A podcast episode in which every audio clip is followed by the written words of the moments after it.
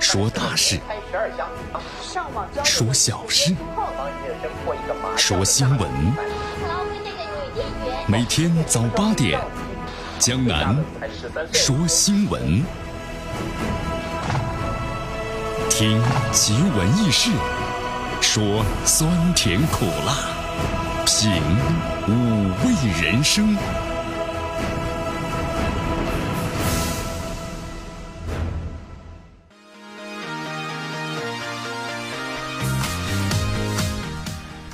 收机前的听众朋友们，大家上午好！哇，有很多朋友说江南呐，今天怎么一来你这么有礼貌呢？啊？难道平常我没礼貌吗？平常没礼貌吗？啊？哎呦，江南想在节目当中呢，温馨提示我们收机前的听众朋友们，今天您知道是什么日子吗？很多朋友说江南呢是什么日子呀？啊，今天呢是咱们农历的这个玉皇大帝微服私访的日子。他来干什么？呃，他来看看你今天表现怎么样，有没有礼貌。如果没有礼貌的话呢，那你二零一七年您就倒霉运。所以今天江南呢彬彬有礼。开玩笑，开玩笑啊！咱们说了点这个民俗。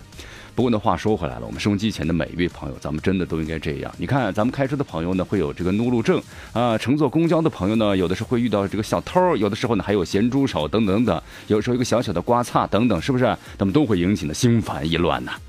所以有的时候呢，这小事啊真的是很小啊，没有必要去较真儿。然后呢，互相的体谅一下，哎，这事儿呢大事化小，小事化了，真的。所以咱们创造的和谐的社会。应该是从自我做起啊！那江南呢？我讲理，他不讲理怎么办呢？告诉玉皇大帝。来关注一下今天的天气情况啊！今天江南一出门，有昨天呢，真的是冬日暖阳，阳光明媚啊！我们感觉春天离我们呃不远了，就在身边呢。希望今天呢也保持这样的好天气啊！现在一看天气预报，哇，多云呐，好事儿。今天最高温度呢十二度，最低温度呢是四度，又空气指数呢稍微高了一点点啊，一百八，中度。所以江南看到今天呢，咱们的交警是最最最最辛苦的了，真的啊！你看今天一大早啊，江南上班路上看到每个路口都咱们的交警呢在执勤了，同时呢都还戴着口罩啊。好，希望咱们所有的朋友们今天呢啊，出来的时候呢戴一个口罩，因为今天空气指数呢相对来说要高一些。好。来关注一下今天江南说新闻的主要节目内容。首先，我们一起进入资讯早早报。湖北南昌酒店的后山山体呢崩塌，导致十二人遇难。脱险者呢说，响声很大，气流特别的特别的强。财政部回应呢，辽宁数据造假，直面问题值得肯定。乐天春节之后呢，获准。萨德用地限韩令或许将扩大。美国新政府呢公布六大目标，《人民日报》的评论：贸易摩擦或者增加。同时呢，在今天的今日话题节目当中啊，咱们谈谈最近所看到的一则这个新闻：家教多次强奸学习的少女，那么十七岁的少女应该是如何逃离魔掌？好，大话体育啊！中超，咱们的足协的这个新政呢出台之后，应该说个人的褒贬不一啊。这个外教呢特别也谈到了，说新政来得好，但是太过于急了。文革呢一年五次中超开炮，顶级球员应该是留在欧洲，为什么呢？好，以上就是今天的江南说新闻的主要节目内容啊。今天呢是直播，好，因为要春节了嘛，对，所以我们的这个节目呢直播啊，一直到春节和大家见面。来一下时间呢，我们就一起进入资讯早早报，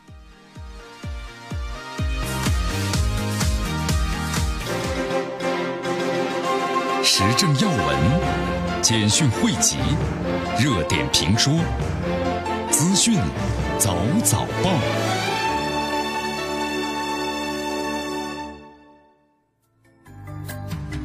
好，资讯早早报，早听早知道啊！以下时间呢，欢迎大家继续锁定和关注的江南为您所带来的 FM 九十六点七绵阳广播电视台故事频率。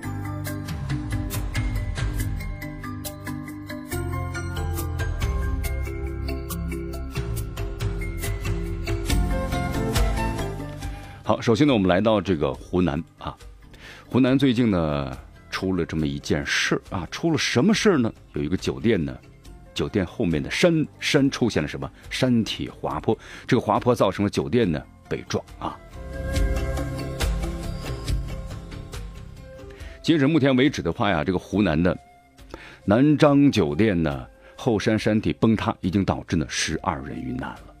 当时在这个山体崩塌之后啊，酒店呢被毁，然后有十五人被困，年龄最大的根据了解啊六十一岁，那么最小的是十七岁。截至目前为止的话呢，两人遇难，三人获救，也有十人被困。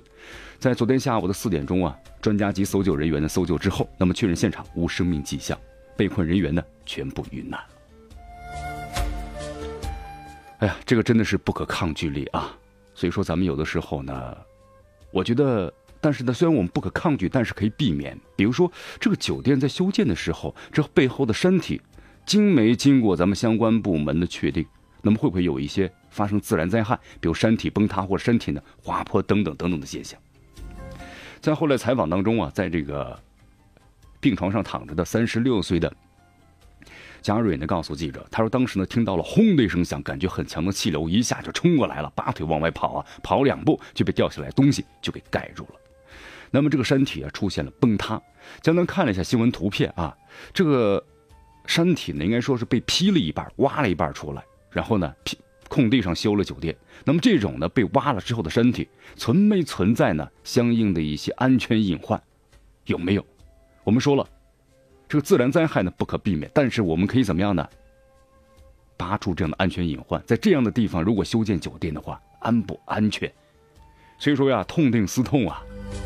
我们说了，每一个人的背后都是有无数的亲人和朋友啊，对不对？要大过年了，出了这样的事儿，那么遇难者的家属们在悲痛中度过一个春节了。所以说，我们可以避免这种事情啊。那么这个酒店在修建的时候，到底有没有经过安全的评估呢？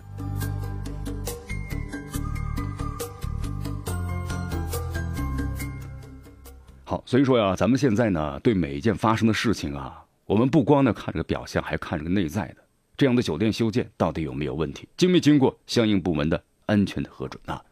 咱们再来看，否则的话，后果就相当的严重。你看，关于这个辽宁数据造假呢，同样也是如此。那么最近啊，辽宁省省长呢陈求发在政府工作的报告中指出，辽宁省所辖的市县在二零一至二零四年期间呢，存在是财政数据的造假。消息一出啊，社会广泛关注。那么之后的话呢，财政部有关负责人表示了，这次辽宁省能够对外呢公开确认财政数据造假，直接面对问题，不遮丑不护短，值得呢是肯定。那么财政部将采取的进一步措施，坚决防范呢和制止财政数据造假的问题。有的朋友说，这造个假有什么那么呀？啊，就是来肯定自己的政绩嘛。这样的造假呀，让人呢就没有了一种什么呢向上的精神呢，对不对？好了。今年呢，咱们完成一千万，好，我报个两千万，对不对？好，各种奖励什么都有，但是呢，实际呢，却没有发生变化。我们说了，这个数据的话呢，能够反映经济的一个真实的情况。你比如说，我们的财政收入高了，说明我们的经济非常的好，企业呢在不断的盈利，规模在不断的扩大，我们这个就业的岗位和人数在不断的增加，这就是一个什么呢？经济向好的理想。但如果是虚假的话，那一切都没有，那么就会引起老百姓的反感。所以说这个后果呀，非常的严重，大家可千万不要小看了啊！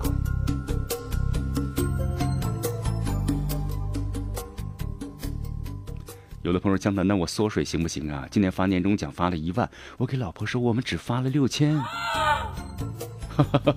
这个可以有啊！来，咱们关注下面的消息。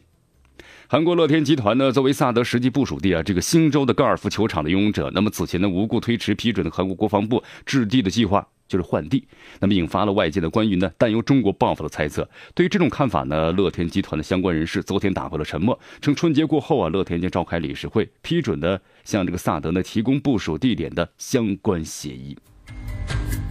好，这个萨德的话呢，呃，这个韩国说了，主要是应对呢朝鲜啊，但是。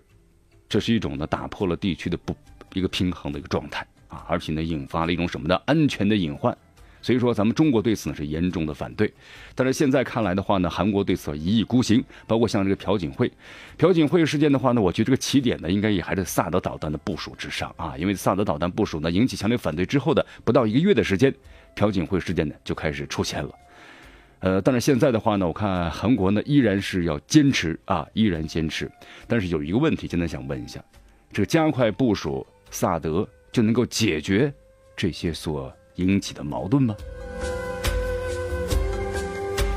所以说，韩国媒体啊特别谈到了，如果这个加快萨德的部署的这么一个行动呢，付诸而实之的话，那么随之而来呢是各种呢可能。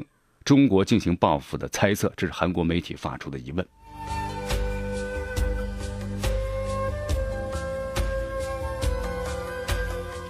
好，其实这次韩国，我觉得领导人的话呢，一直这么一意孤行的要部署萨德的话呢，看来是一直抱着美国这个大腿啊，应该是这样的。呃，对于这些小国呢，在大国之间生存呢，确实有点有点很难过啊。那么到底是听谁的感觉，对吧？好，呃，其实呢，人的眼光有时候看得远一些，可能呢，为了一己之力的话，在某些时候呢，损失就非常的大了。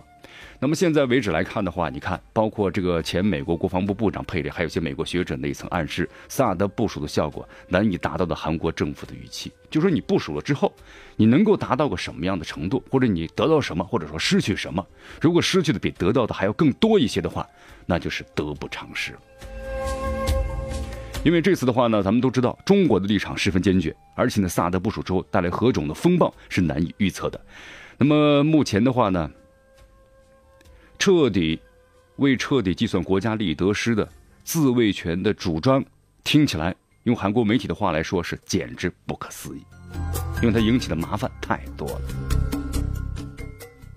好，这个萨德呢还未平啊。那么，美国第四十五任总统特朗普呢，在这个二十号呢当天就就职了。同时，美国白宫的网站呢，政府的六大目标内容涵盖了什么新能源呢、外交啊、政策调整啊等等，重振就业和增长啊，提升军事力量，还有强化的法律谈判、重新谈判贸易协定等等等等方面，都进行了一个呢阐述。哎呦，江南也看了一下，了解了一下啊。那么，经济领域的内容呢，颇为引人瞩目，比如说退出啊跨太平洋的。这个贸易协定就是 TPP，虽然是这是奥巴马时期所提出的嘛，就是和这个日本等一些国家成立一个什么呢？一个经济共同体。但这种呢是以美国呢独大的方式啊。呃，特朗普呢在此之前呢就进行了什么一个否决？但是特朗普上任之后，他所发表的言论呢也要重新进行什么呢？北美的贸易自定，而且呢也说了以美国优先，美国第一。呃，这种话呢说出来可能符合某些美国国民的个人的需求啊，对吧？我是一个大国，我是个强国，好，能够满足个人的一种荣誉心的这种需需求。但是话说回来了，在习大大前不久呢，在这个呃是在瑞典嘛，在瑞典呢这个发表讲话是特别谈到了，现在呢是世界一个共同的经济贸易体，这是一个共同发展的时期啊。如果要是某些人再提出来，对不对？我一个国家作为一个单个的经济体进行发展的话，这是违背社会发展的整个一个潮流的。那么必将呢会怎么样呢？自食其果。好，所以说这奥奥巴马上任啊，不是奥巴马，奥巴马下任之后，特朗普上任，那么他所推行的相应的这些经济政策，能够给美国带来什么？我想有的人同意他的说法，对吧？因为现在呢，我们说这是个多元化的社会。呃，不是所有的人都支持你，但是不是所有人都反对他。特朗普在就任典礼期间呢，上万人聚在国会几个街区举行抗议活动，就是反对他们。警方呢用这个辣椒水等手段呢驱离啊，并逮捕了两百多人。所以说，也并不所有的人都赞同特朗普。好，继续关注江南为大家所带来的资讯早早报。迎着晨光，看漫天朝霞，好的心情，好听的新闻。走进江南说新闻，新闻早知道。与江南一起聆听江南说新闻。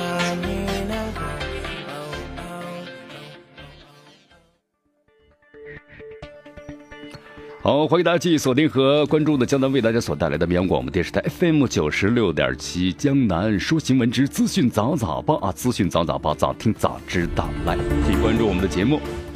好，周立波，咱们说说，哟，周立波最近出事儿了啊！就是外媒报的，周立波在美国呢，因为是非法持有枪支和毒品呢，被捕了。美国警方能确认此消息，说是真事儿，不是假的，不是谣传。那么最新消息是，周立波呢缴纳了保释金之后，已经是离开了法庭。呃，记者马上采访嘛，周立波说了，他说我是合法的啊，合法的，但是合不合法呢，还要目前接受的法庭的审理才能够有定论。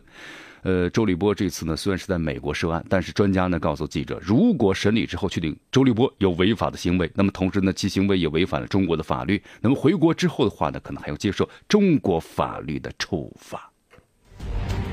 哎呦，这周立波到底怎么回事？咱们有的朋友呢可能没有关注啊，是这样的。中国公民周立波因为涉嫌是非法持有枪支和毒品，二十号呢，在美国的纽约州拿骚县地区啊，然后呢被法院呢传讯了，同时在今年的三月九号开庭审理此案。那么现在呢是缴纳了五千元的保释金之后呢，离开了法院。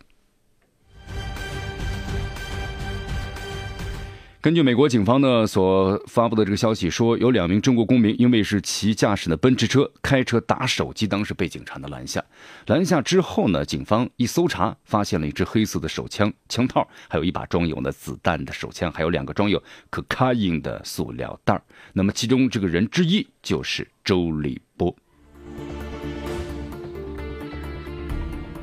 好，不过周立波的心态还不错啊。在走出法庭之后呢，面对记者的第一句话就是：“我是合法的，律师合法的，我的太太也是合法的，枪也是合法的，本来就没有事，明天会更好。”哎呦，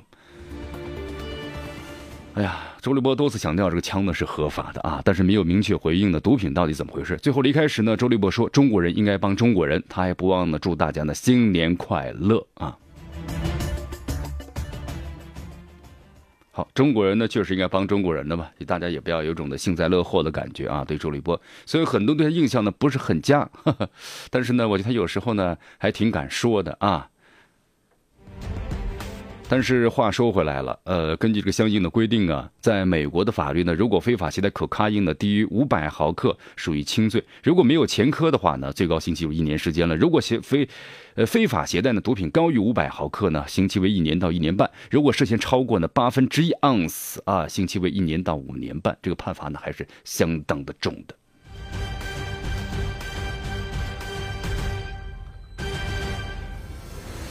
来，咱们再来关注下面的消息啊，说一下这个旅游业吧。说咱们中国的台湾地区，哎呦，咱们中国台湾地区的话呢，曾几何时，很多朋友都希望去看一看，因为没有去过嘛，对吧？所以说，在前几年的话呢，咱们中国台湾地区啊，咱们内地区的这个游客呢，非常非常的多啊。但是在最近这么一两年的话呢，这游客的人数锐减。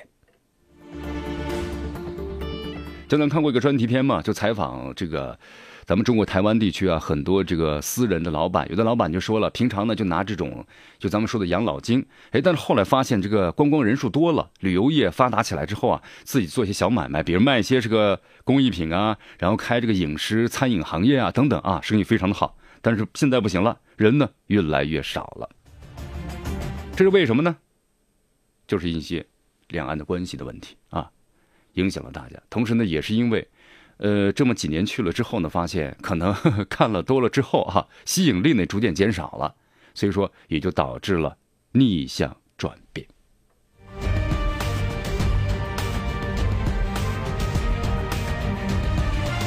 好，那么这一次的话呢，要过春节了，过春节呢，很多朋友依然是要进行这个外出旅游，东南亚的国家是依然首选，对不对？比如说日本的、韩国呀。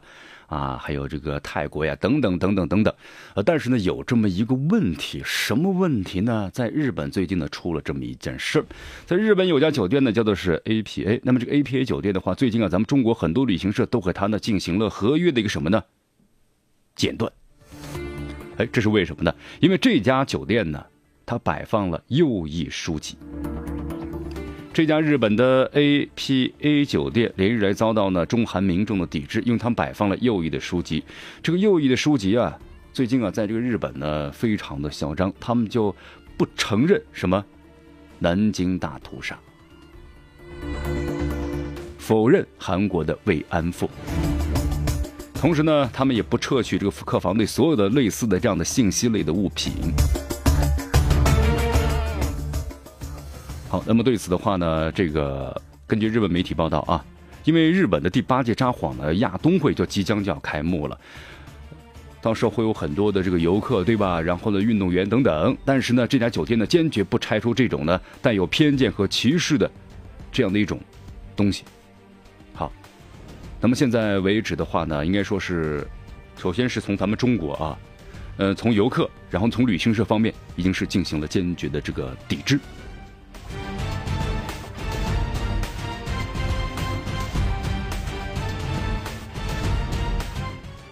同时呢，还有一个消息，就是说。在日本这个右翼的网站上啊，已经成为他们中国网友重点的攻击对象啊。另外，根据爆料，这个 APA 酒店的官网曾一度无法访问，怀疑是来自于中国的访客太多，导致呢这网站瘫痪了。来，咱们再来来到这个韩国啊，韩国的。这个潘基文，咱们说一下吧。联合国前秘书长嘛，潘基文，他的助手昨天发表了一份声明，说潘基文就其弟弟在美国呢涉嫌的一桩行贿案表示道歉。这个新闻咱们之前说过，对吧？有，呃，这个潘基文在演讲的时候呢，有记者就询问了，哦，听说有关行贿，你弟弟？哦，他说，嗯，有这事吗？我怎么不知道？大忽悠啊！但是现在的话呢，哦，有急事，而且呢，非常对不起啊。声明表示啊，潘基文方面对本案的相关情况呢不知情，但是此案呢给韩国民众带来了这个烦忧而表示道歉。声明说，如果按其所描述，这个韩美两国要就本案进行了磋商，我方希望相关程序能够呢严格透明的展开，并且为此回应了民众关切的，而且不留任何的疑点。好，韩联社有个报道说，美国方面指责潘基文的弟弟呢。叫潘基祥涉嫌行贿，要求韩方呢逮捕此人。根据报道呢，韩国司法部门正在和美方就此交换意见，但是还没有展开呢正式的磋商。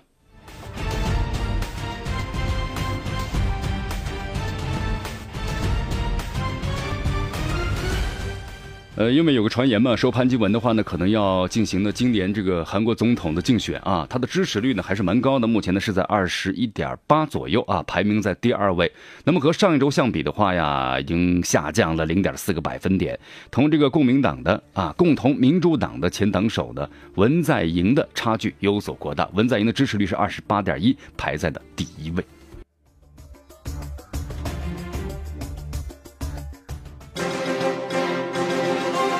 时政要闻、简讯汇集、热点评说、资讯早早报。